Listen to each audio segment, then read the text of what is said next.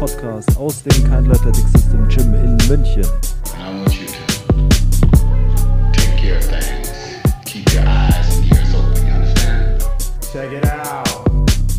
Herzlich willkommen, mein Name ist Sebastian Keintel. Hier ist der KS Podcast für euch und es gibt nach einer kleinen Pause eine neue Folge und wir haben etwas ganz Besonderes für euch und zwar den ersten internationalen Gast.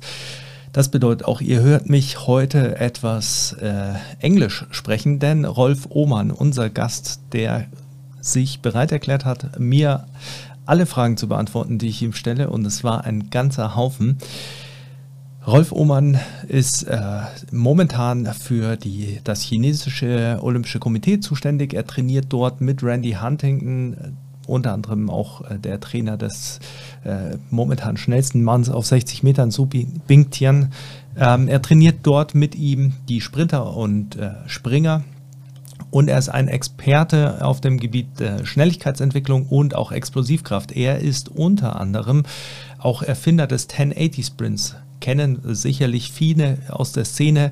Ähm, ein super interessanter Mann, ähm, sehr offen. Ich äh, war ganz angetan, habe viel zugehört. Wie ihr sehen werdet, äh, hatten wir am Anfang ein paar technische Probleme auch mit dem Ton. Ähm, das wird im Laufe des äh, Podcasts besser. Es war ein, äh, ein etwas technisch rauer Einstieg, aber äh, Rolf Ohmann war super geduldig und an dieser Stelle nochmal vielen Dank. Wir werden zwei Folgen aus dem ersten Interview machen, denn es waren äh, zweieinhalb Stunden, die ich äh, Rolf äh, Oman Fragen gestellt habe für euch. Und äh, dementsprechend machen wir zwei Folgen drauf. Jetzt kommt die erste Folge. Wir werden uns über Long-Term Athletic Development äh, unterhalten, die Entwicklung von Schnelligkeit vor der Pubertät, ähm, verschiedene Typen an Coaches, die richtigen Metriken, also sehr, sehr viele Informationen. Hört gut zu und ich wünsche euch viel Spaß. In diesem Sinne, genießt die Folge. So, yeah, so far away. So uh, first, uh, thanks for your time. now, now even more appreciated. not a problem. Not a problem. Uh, just um, yeah, you got me very interested in uh, a couple of things because, um, like, um, I first listened to the Simply Faster podcast you did, and then um, searched for like everything I could find, and I uh, uh, saw that you did uh, like a, uh, four episodes with um, Mike and Booker. Yeah, and, yeah. Yeah, and then I also uh, found your um, your presentation on uh, long-term development um, for the Shanghai um, conference. I guess it was. Yeah, which Um, is yeah, that was that that long-term athletic development was actually a project that I've been doing with uh, Professor Rick Howard um, from Western University for Sri Lanka. Um, but unfortunately, the, the, the whole economy of Sri Lanka has just totally crashed because of COVID. Um, and uh, it's just the, the country is just run by corrupt politicians. So the whole project and everything that was supposed to start um, with a project called um, Gold March um, has fallen fallen apart. There is no funding. There is nothing. And we probably did about a year of work, um, Rick and myself and a few other guys, uh, restructuring the whole the whole sporting from from virtually the basic uh, 8, 12 year olds all the way up to to um, Olympic sports. And, Okay. uh, yeah, so part of that presentation at Shanghai was for for Sasho uh, to do because of the the severe lockdowns with uh, Shanghai. Okay. Yeah, uh, um, because uh, one thing that also uh, struck my mind when you said it on um, one of the podcasts was um, that basically the speed in which um, the limbs can be move uh, can be moved is- set um, up until pu- puberty and cannot uh, be developed later on. And uh, that's something that I learned too in, um, in my uh, studies. But um, I've actually never found any uh, like scientific evidence for it. I, I have like no. it was presented to me in the university and um, like you read it all over, but I never found anything about that. No, it's it's one of these grey areas where um, there is, just like you, you just said, that there is virtually no research done about it. But at the same time, there are quite a few papers that that stipulate that um, that movement and limb speed is is set by you know by puberty. Um, I think Randy and I uh, we have we have our own sort of um, conclusion to that, and I think the problem is that a lot of the training is just simply too stereotyped, um, and therefore you what happens is that you cap you cap the uh, the ability um, to re, uh, to reposition fast, and that is, and, and I think the problem is that most people are the right way. Um, speed, you can have a, for example, we have guys that have got absolutely, we've, we've had them tested in, in labs so that we know they have incredible um, genetic uh, disposition to running fast. So they have, you know, uh, their fast twitch fiber uh, composition is just crazy. Yet they they they struggle to run faster than 1050. Now the question is why is that? Because everybody's just been looking at at the fact that okay, if you've got a high uh, ratio of fast twitch fibers, you can run fast. Yeah. Yes, but you've got to be able to reposition. Now, yeah. repositioning is totally dependent on elasticity. So what happens is that in younger years there is no development of elasticity. So the the actual cap itself is not the fact that you haven't been doing the right type of things, eh, well, training wise, but you've done no elasticity. That that is the problem, and that's that's why a lot of, for example, if you look at the Asians, the Asians don't have that problem because they do a shitload of what we call very good unnecessary training, which is mostly elasticity. So they're extremely elastic, but they've got there's a whole bunch of other things that is completely missing. So it's it's actually easier um, to get Asians to run fairly quickly if you're allowed to if you're allowed to be left alone and do what you need to do. But there are too many other influences of you know, people upstairs who think they know what they're talking about, who've got no idea about high performance. Um, and all of a sudden they'll, they'll come down and say, oh, we need to do this and we need to do some fitness. I mean, like, I think it was like two years ago, or three years ago, all of a sudden one day that some guy from upstairs comes down and says to Randy, me, oh, the, your sprinters aren't fit enough. What do you mean not fit enough? Oh, we've decided that they have to do fitness tests. Okay, we do fitness tests all the time. Look, we've got like we have a whole spreadsheet. Yeah. This is what this is what matters. These are the you know the, the key performance indicators, according to us, and we've been doing this for the last 35, 40 years. Um, so what, what have you got in mind? Oh, we need to do a sit and reach test. We need to do a uh, Cooper test, and we need to do a um, a chins test. And Randy and I just stood there, you know, sort of. Are you kidding? you, you want sprinters to run 3,000 meters? Oh, yeah, yeah, they're not fit enough. And so you've got a lot of these sort of things in, in a lot of these countries where some of us, unfortunately, well, fortunately, um, work, is that there are these ideas that have got no substance and there is no research, there is there's nothing. It's just that people just don't. The, the biggest problem in Asia is and, and for that matter, I, I, I have a, uh, a kid in Australia that is he's the number three sprinter in Australia. And we have the same, that's why I, I live in Europe. Um, and that is because we don't understand a process in Australia in track and field. There is there is no process. There is sort of like you know, oh, we'll do this, we'll do that, because that, that person over there has run fast or jumped far or, or thrown far. So let's let's just copy their training, and so everybody copies. But nobody understands actually the process and you know what is what is actually going on um, as far as what, what is speed, what is power development, how do these go together? What is long-term athletic development? There's no there is no plan because there's no model. Yeah. No model. But I think um, yeah. that's the biggest problem.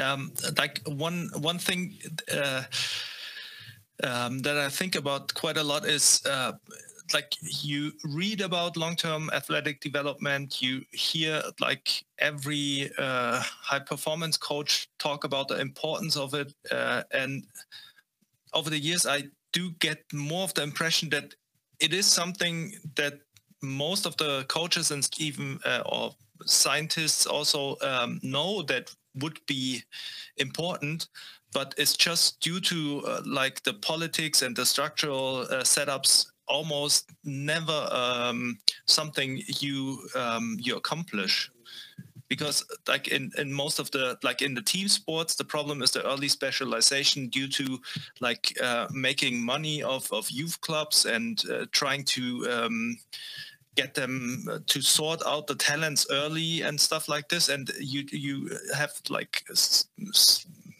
minimal uh, amount of athletes who come out in high performance sports like uh, Dirk Nowitzki or uh, Ro- Roger Federer in tennis that are like uh, late special uh, specialized uh, athletes so Yeah. do you think that it's uh, it's like uh, something that still is uh, value uh, has value and should be aimed for to to in, incorporate this in all the uh, like Olympic committees and stuff, but is uh, at at the same time is something that you almost never um, are able to work with, like uh, really developed athletes.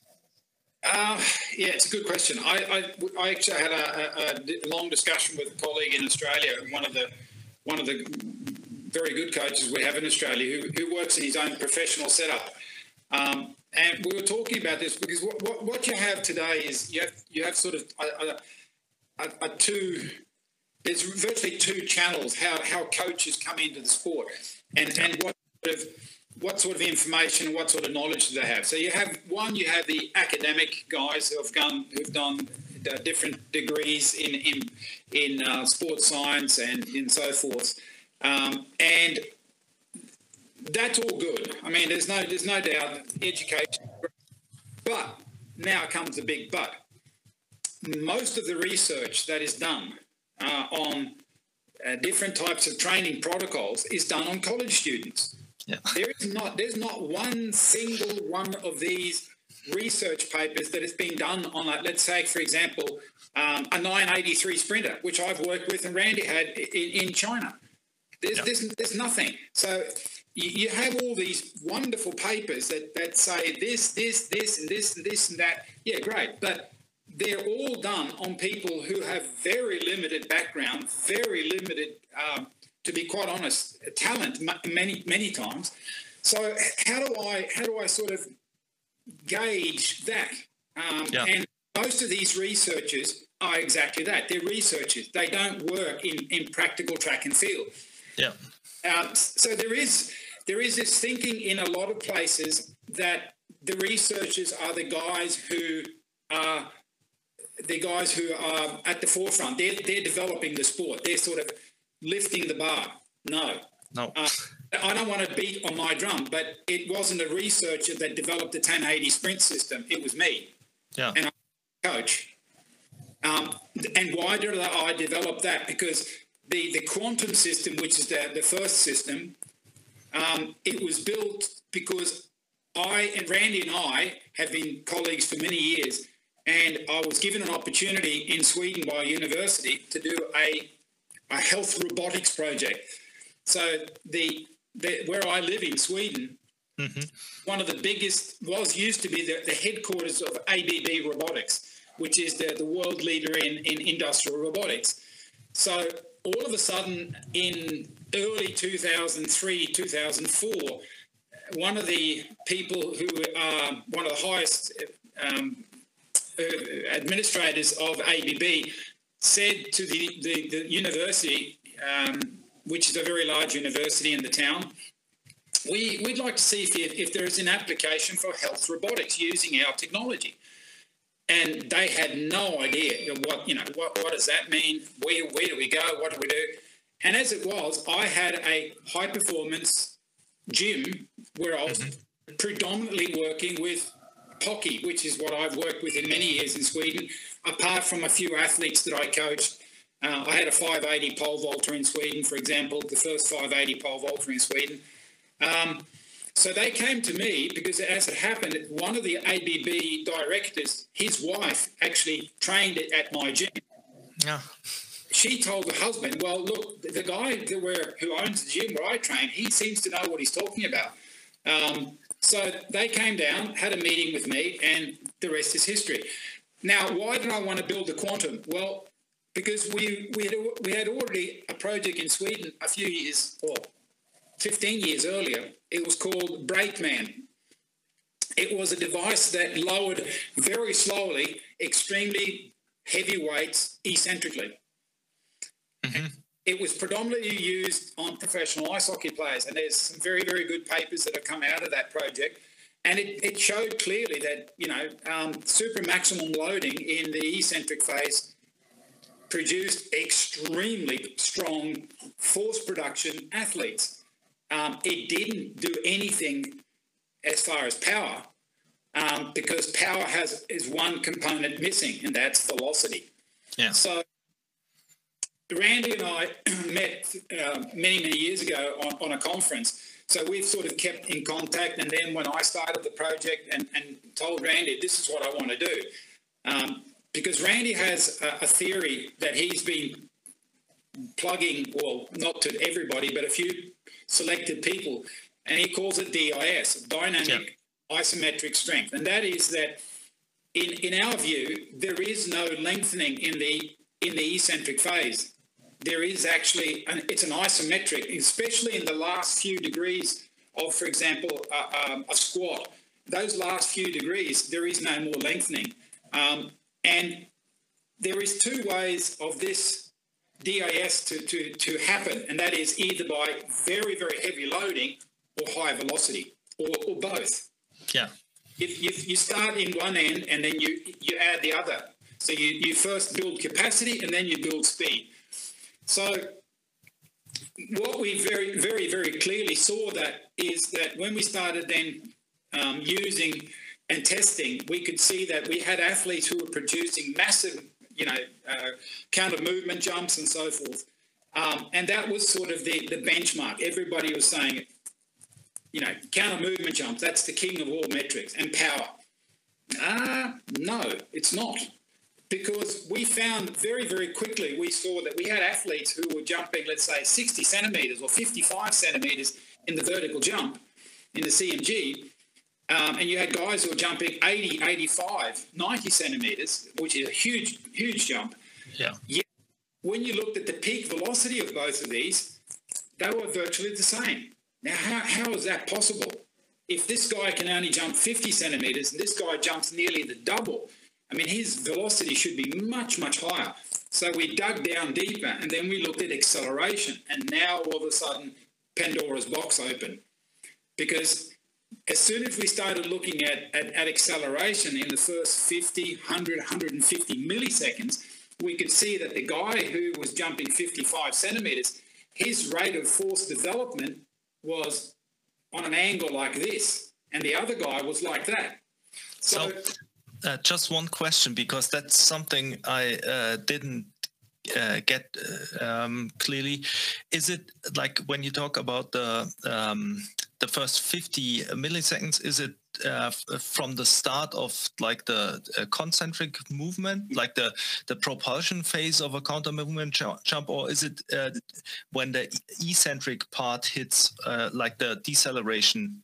Because well, yeah, well, you've got you've got two phases. So you've got the eccentric RFD. So in other words, how how fast yeah. accelerate?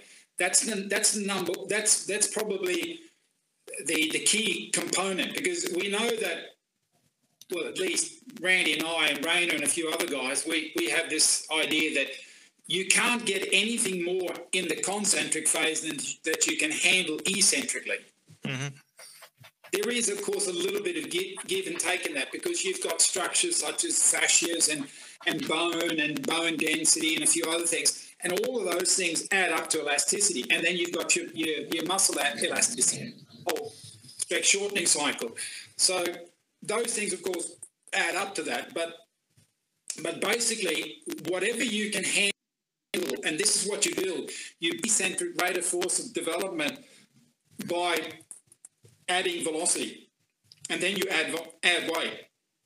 You add velocity, you add weight, you add velocity, you add weight. So you progress this way the whole time, and that way you will build the concentric phase acceleration. And the quicker you can get out of the stop position back concentrically, and this is what we've seen, for example, when we look at, at Su, Su Bingtian. Now, he's the fastest man uh, in Asia, but he's also en route to his 983 in, in Tokyo. He ran a 627, yeah. 60 meters. Yeah. His acceleration capacity is just absolutely insane. Yeah. Uh, now he's he's a small guy. He, he has a fairly small step, so he he has certain limitations. So what Randy decided very early on was that if we're going to get this guy to run real fast, and we think he can run under 980, we still do, and we're getting pretty close. Um, we need to be able to accelerate better than everybody else, and he does that. Now he does that because of two factors. Number one, his eccentric rate of force development and his acceleration or his DIS is, is insane. It, it is truly remarkable what this guy can do, for example, uh, in a Keiser squat with 200 kilos at a weight of 71, 72 yeah, kilos. Saw that. It's, it's, it's ridiculous. You know, he's, he's, he's using three times his body weight and it's like boom, boom, boom, boom, boom. There's no stop. There's just, it's just a, a complete different thing. Now, if you look at when Randy started coaching um, Su back in 2015, that wasn't the case. It, it was a very sort of because there was no there was no elasticity, there was no um, acceleration um, either in the eccentric phase because there was no capacity, and there was no capacity coming back into the concentric phase. So what we found is that the most important factor is acceleration. It's not it's not peak velocity. Peak velocity is great. And that's why we've been doing a lot of work with Keiser, and Keiser are coming out with a, a whole line of new um, equipment and, and oh, well, uh, software. Because we, we've shown them, and, and, you know, we've had a lot of meetings with them, and Randy's worked with Keiser for many years. Yeah, no. So we have a very good understanding with Keiser, but the fact that peak velocity and power isn't the you know the, the, the king of metrics because you can get guys for example which we've shown on numerous occasions. We've got guys who have come in and they've, they've tested it and let's say they, they produce 2000 watts and then they, they do a lot of interventions and we retest them six eight nine ten weeks later and now they're doing 2500 2700 watts everybody's jumping around, high fiving, and everything else. But, but here comes the big, the, the big but. When we look at a couple of the figures, and one of the figures that I use, and that's why I use Muscle Lab, is TPV, time to peak yeah. velocity. That is an acceleration index. Now, what we can then see is that they're now producing 2,700 watts, which is 30% virtually more than previously. What has happened with TPV? Nothing. Mm-hmm. Nothing. So, in other words, they're producing more force, but at the same time. Now, yeah. if you, if your event is okay with that, let's say if you've got a downhill skier who does um, yeah. long turn and you you're pushing maybe 300, 400, 500 milliseconds. Now, I work with a guy, um, Robert, who's got four or five of the world um, World Cup skiers in Slovenia, and we've talked greatly about this. Um, where they think that they need to build capacity over that period of time. Yes, you do, but you, it's also good to build it a little bit faster because it gives you more capacity. Yeah, yeah. Um, so the whole thing is that it, it, it's all about repositioning, which is elasticity, and it's all about acceleration uh, from that point where the eccentric phase stops and you go back to the concentric. And everyone that we've tested that does these remarkable results, or the ones that are the better athletes, the thing that always sticks out is that their time to peak velocity and their acceleration capacity is better. Mm-hmm. That's that. That's what singles them out. Yeah. Yeah, I mean it's uh, absolutely uh, logical because uh, you have certain time frames in your sports that allow you to produce, Yeah. to effectively produce or transfer uh, the forces. And if you uh, cannot uh, produce the force in this time frame, then it's just worth nothing but being a capacity. No, and I mean the, the, notion that you know, like, like the Americans use, um, a lot of the American colleges, for example, and a lot of sports in, in the US, but even in Europe, they use CMJ testing to to um, talent ID for sprinters, which is uh, it's crazy because uh, a CMJ you, you're pushing. I've got a force plate. Which I don't use very much anymore, uh, to be quite honest, because a lot of the figures that you get is yeah okay, but you, you're sort of you're, you're you're getting you're getting figures that that really you can't sort of relate to other things, and that that's what it all boils down to. We've got to. Randy and I, we work a great deal about what we try to do is simplify. We we, Yeah. we, we try to dumb things down because at the end of the day, if you've got 300 variables to try to you know to fiddle around with, how, how in the hell are you going to know which one's doing which? and what's what's what's progressing, what's not progressing, and and how do they tie into each other. So we're, we're trying to dumb everything down. Wherever where unfortunately, and that's where the business is going a little bit wrong at the moment. We you probably know because you're, you're German, so you know what VMAX Pro is. Yes. Yeah, we tried to talk to those guys. Won't listen. We said, look, you need to put these metrics in. And they said, no. No, I said, why? Well, nobody's asked for it. And I said to him, well, you know, there was a company, just a little small company these days. It's called Apple. And they went to market by the following. They said, people don't know what they're missing until they get an iPhone and with all the function. Now they understand how to, what they can do. Yeah. So I said, we're, we're looking at metrics, but nobody else is looking at me. No, that's because we're leading, we're, we're at the top of the, of, of the tree. So if you want to fiddle around with at the bottom of the tree, go ahead.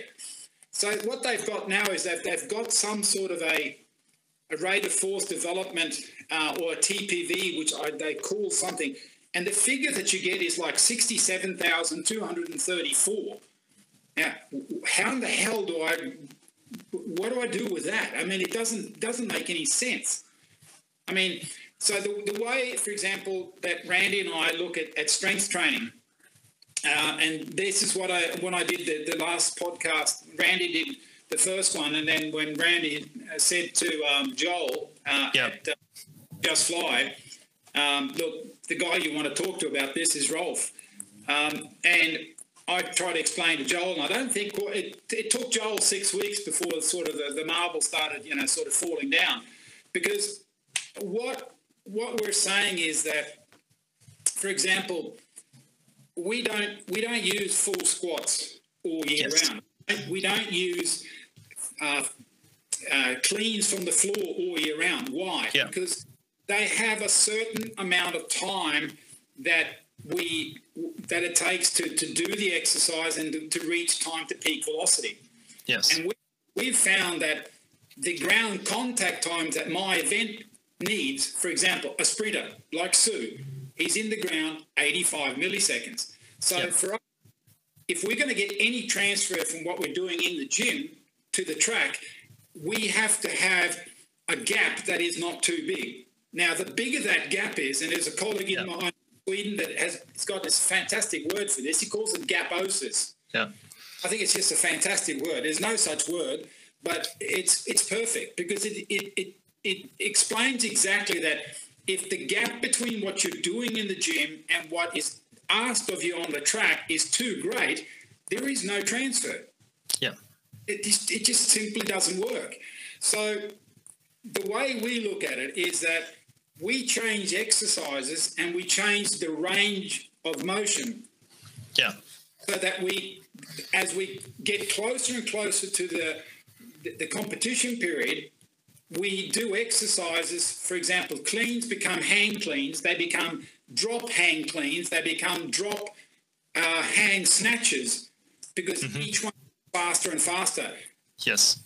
And the time to peak velocity decreases, and we get down to time, so we're down to 100, 110 milliseconds. Now, that's pretty fast in the gym.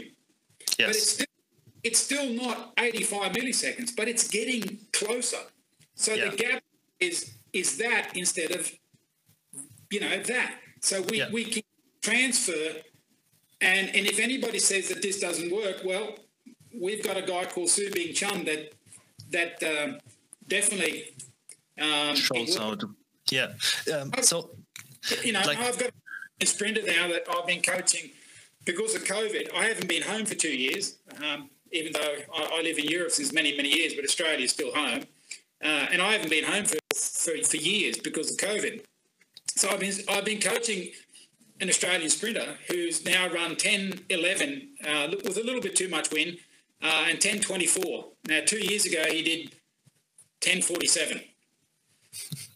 So we've been doing this um, and working with, with this philosophy. Um, and then the other thing is that to, to get this to work, you have to have a, a way of working. In other words, the, the, the periodization needs to change. So, and that's the other thing. If you listen to what I've talked to with Brooker and, and, and Mike, I work with what I call accumulation intensification periods. And I've learned that two week periods of accumulation, a, a, a recovery week, two weeks of intensification, and a recovery week. So, a, a block of, for example, maximum strength training or whatever you want to call that, the block, in my way of working, is six weeks. Yeah. Um, so, um, ooh, so many questions. Um, uh, like first, when you say um, a maximum uh, strength block, uh, like how would uh, uh, because it sounds like you have like a, a set system of working from full range of motion to uh, a slightly lesser range of motion that is basically guided by developing the velocities and time time frames. Um, so for one, how is a, a maximum strength block different from, um, let's say, uh, explosive strength block, or uh, what Well- what kind of blocks would you differentiate then?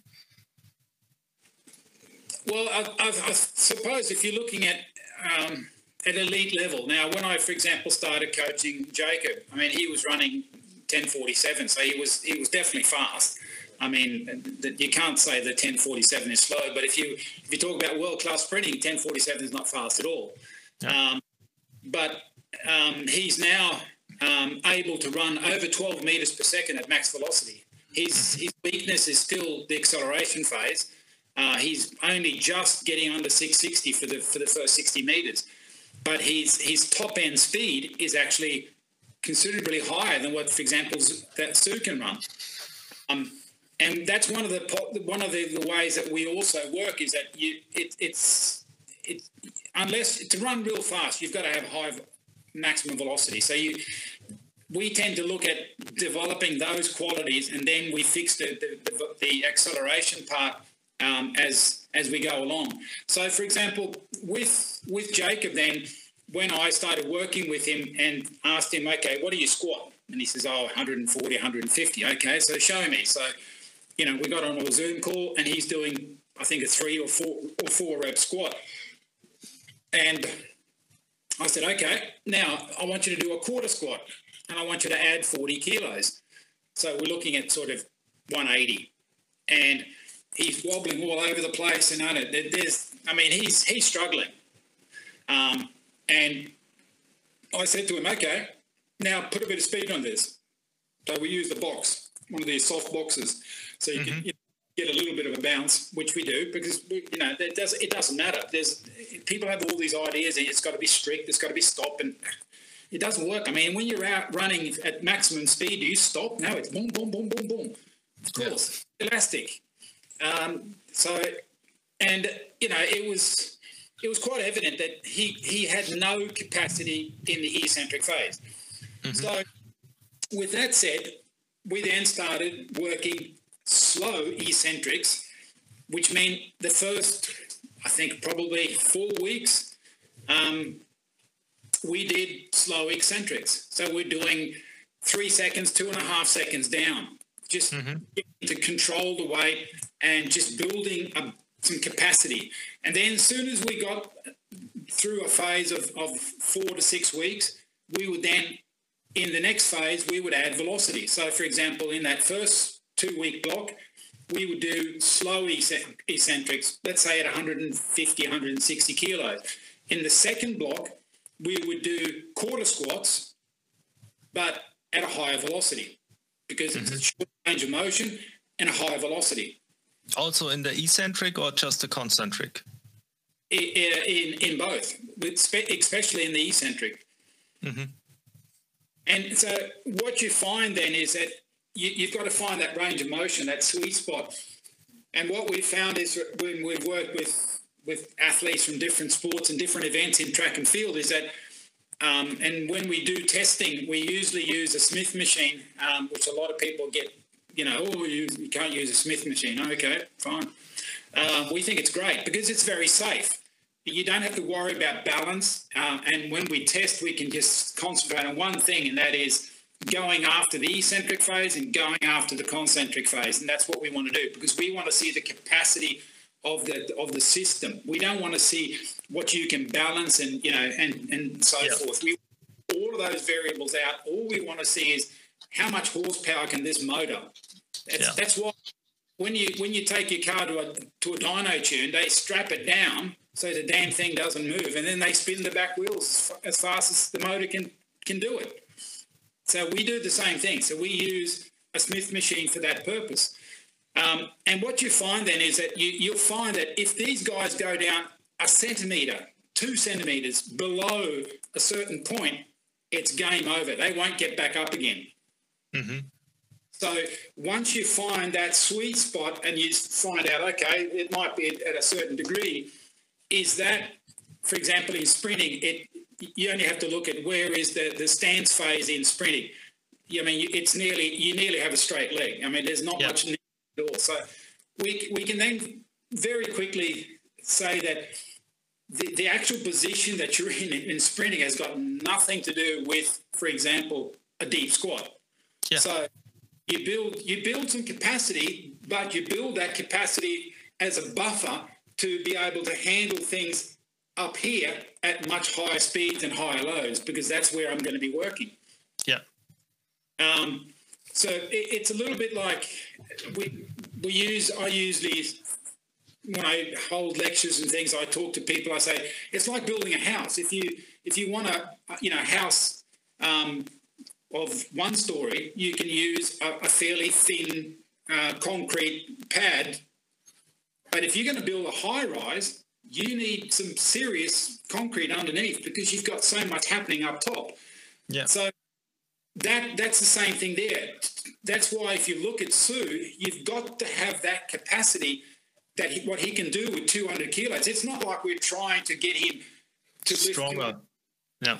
what we're doing is we're building a capacity to move his body weight, but we know that to be able to do what we were asking him to do, you've got to be able to move about two and a half to 2.7 times your body weight fast. If Yeah. you can't do that, you won't run fast. That's, that's bottom line. Yeah. So, um, um, so it almost sounds like uh, the at, at this point the um, like the the strength training and the stimulus that strength training gives is like the byproduct is uh, getting him stronger, where you're just looking for the stimulus to uh, transfer to the to the uh, sprinting and running. Um, For example, most of my athletes, if, if you ask me, people ask me many times at conference, how strong are your athletes? Well, what do you mean? What's their one RM? I have no idea. I have no idea. It's totally interesting because it's what we, for example, my colleague uh, Kenneth um, in Sweden, we he's the guy that I worked with for the whole time I've lived in Sweden. He was a decathlete like I was, and he's he was the the coach of the Swedish record holder who was a silver medalist at the World Championship, did eight and a half thousand points in the decathlon, um, and we've come up with a few new metrics, like the EA index, for example, and, and a few other things. And what we also look at, we look at, at, at frequency. In other words, how many lifts per second, uh, how much, how many kilos per second can you lift? But mm-hmm. these, I mean, nobody else is, is even talking. Everybody's talking about power. Okay, well, you produce power over one or two or three repetitions, but how many kilos per second? Because your ability to accelerate, for example, in 100 meters, is all about how many kilos you can move at a certain frequency because these yeah. guys are at about 4.5 to 5 steps a second. A second. Yeah. So all of a sudden now you've got to take a whole bunch of steps very, very quickly where you've got to be moving some big weights or the equivalent very, very fast. Otherwise, you're just not going to get down the track fast enough. That's that's the bottom line. Yeah. So you have to you have to build that capacity. So, um, and also, what we also do and is that to keep the, to keep this elasticity in. For example, if we're doing if we're doing cleans from the floor, then we'll go straight over and we'll do some some ankle pop ups. Mm-hmm. Uh, six hurdles between each set. Then then that's the, that's that's the set. Then we have a break, and then we might do three sets. If we do cleans, we'll do ankle pop ups. Um, if we do um, we could be doing we could be doing some heavy box squats, and we'll do some standing start. Um, for example, um, um, what do we call them? Speed bounds. Mm-hmm. Maybe 8, 10, 12 steps. Mm-hmm. It's all, all always to tie in the elasticity components. We don't just lift heavy and walk away. We mm-hmm. always we always transfer it to an elastic component. Mm-hmm. Um, would you like um, change because you you talked you, or you hinted at this when you talked about the uh, EA index um, one time uh, that you would like you have a different kind of view on the EA index for uh, like field sport athletes in comparison to track and field athletes because they obviously have longer ground contact times. And so uh, could you give a little insight on this? Yeah actually i i, I put together a i asked kenneth to send me so i'll see if i can get it up here. Uh, no, here we go. Now this can you see that? Yes. Okay, so this is the EA index. It's, so it's peak velocity divided by, by time to peak velocity. And now these two curves are from two very different athletes. One, the one up top, has got a very high mm-hmm. um, EA index. The one below, the black line, is very low. What's the difference mm-hmm. between these? Well, the guy up top, he's training to, you know, in, in accordance to what we believe is the way to train. And mm-hmm. the guy the guy below is also in the same event, in the same sport, but he's training conventional. Mm-hmm. So he's in the gym, he's chasing kilos, he's chasing one rep max, and you know, and he's doing velocity based training at 0.7 meters per second and 1.2 meters per second. Why? I don't know mean that, velocity. yeah, exactly. So, and this, and then when we test them, this is what we get. So, which which one of these two athletes is going to excel in a, in a in a fast, dynamic sport? Well, it's quite evident. The guy with the red line. Yeah. So, this is these. It's it's these types of things that that we um, that we look at um, and try to figure out. And we're, again, we're, we're just trying to dumb it down.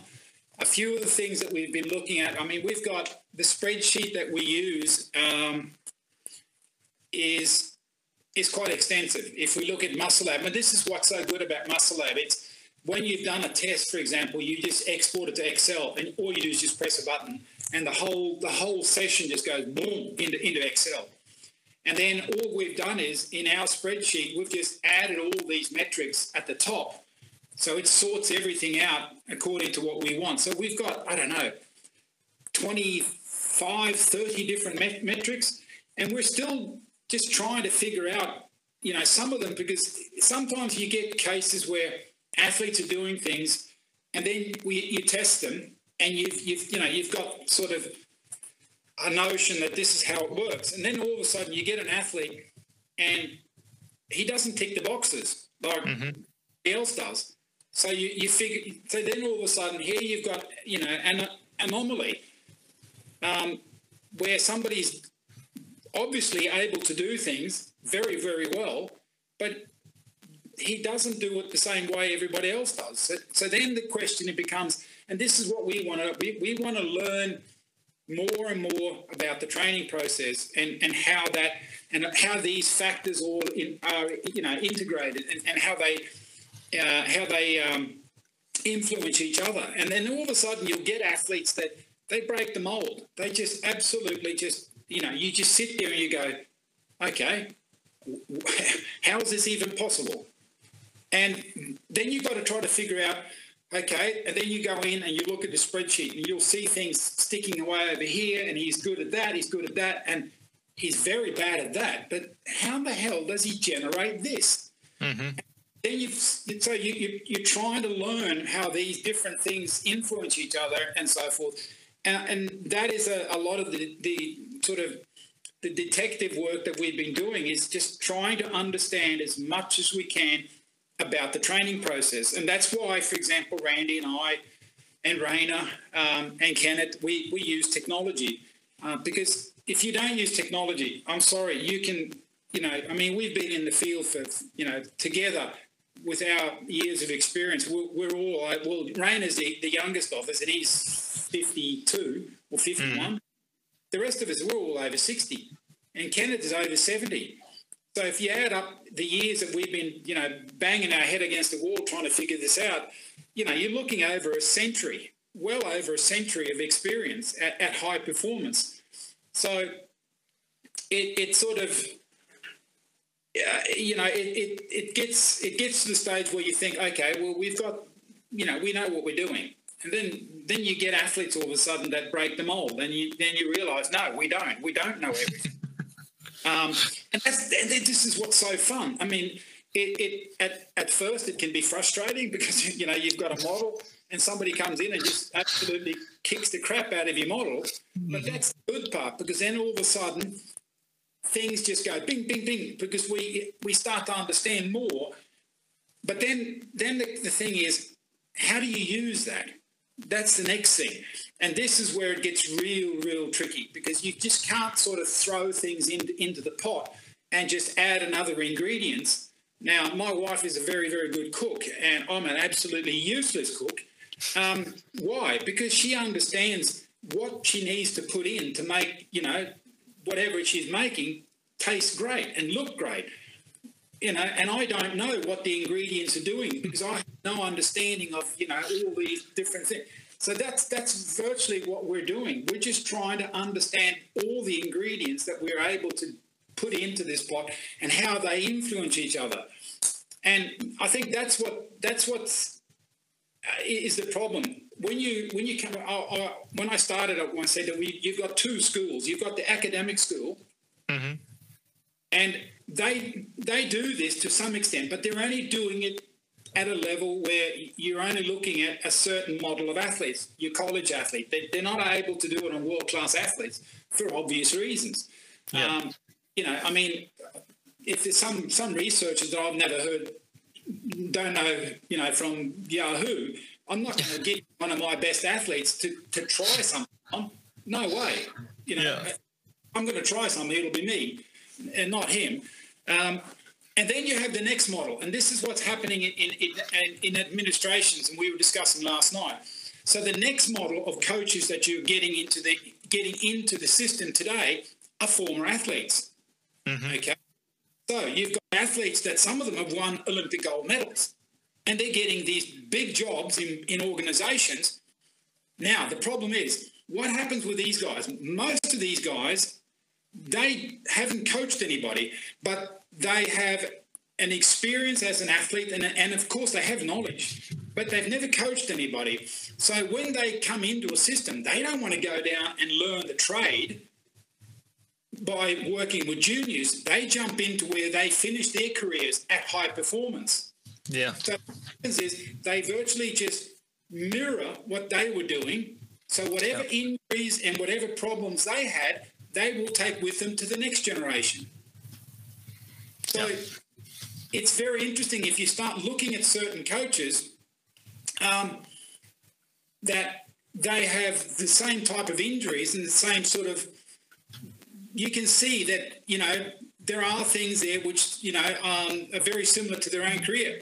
Now, if you look at me, I was a decathlete. I was chronically injured because I had people around me who didn't understand the decathlon, um, and I just jumped. You know, I, I always thought um, that more was better, Uh, and of course, and Kenneth did the same thing, and we scored just under eight thousand. But th- that's crap. Um, and what we did was we killed speed, we killed elasticity. We were big, strong, but we weren't fast. And I had, I don't know, I had nine operations. Now, in all my years of coaching, I've never had a hamstring injury. I've never had a muscle tear. I've had a few inflammations. Yes, that you can't get away from that. Not one of my athletes has ever torn a muscle. No, mate, no injuries. Why? Because I've understood that you, more is not better, and that you've got to have recoveries, and you you can only work. And that's why I work with two weeks because I've seen that some some coaches work three weeks, and if you're going to work three weeks, there's one thing that you've got to have. You've got to have a medical staff, um, recovery staff, 100% in tune with your athlete and that event full time. Then you can work three week blocks. Randy works three week blocks, for example, with Su because he has that backup. Yeah. Now, Jacob, for example, in Australia, he has no backup, virtually nothing. So, can we work three week blocks? No. Can we work nine sessions a week? No. We've we've found a, a, a level where we can get him running faster and faster and faster and faster, but recover because Yeah. that's the game. If we can't recover and stay healthy, it doesn't matter what we're doing. Das war der erste Teil mit Rolf Ohmann. Im zweiten Teil gibt es noch mehr geballte Informationen für euch. Ich hoffe, es hat euch sehr gefallen. Falls ihr einen Vorschlag für einen Gast habt, lasst mich wissen. Ähm, natürlich sus subscriben, teilen, liken, alles, was man so braucht. Das hilft mir sehr und äh, ich freue mich drüber. Ich hoffe, wir sehen uns beim nächsten Mal. In diesem Sinne, trainiert fleißig, bleibt stark, bleibt schnell und äh, adios.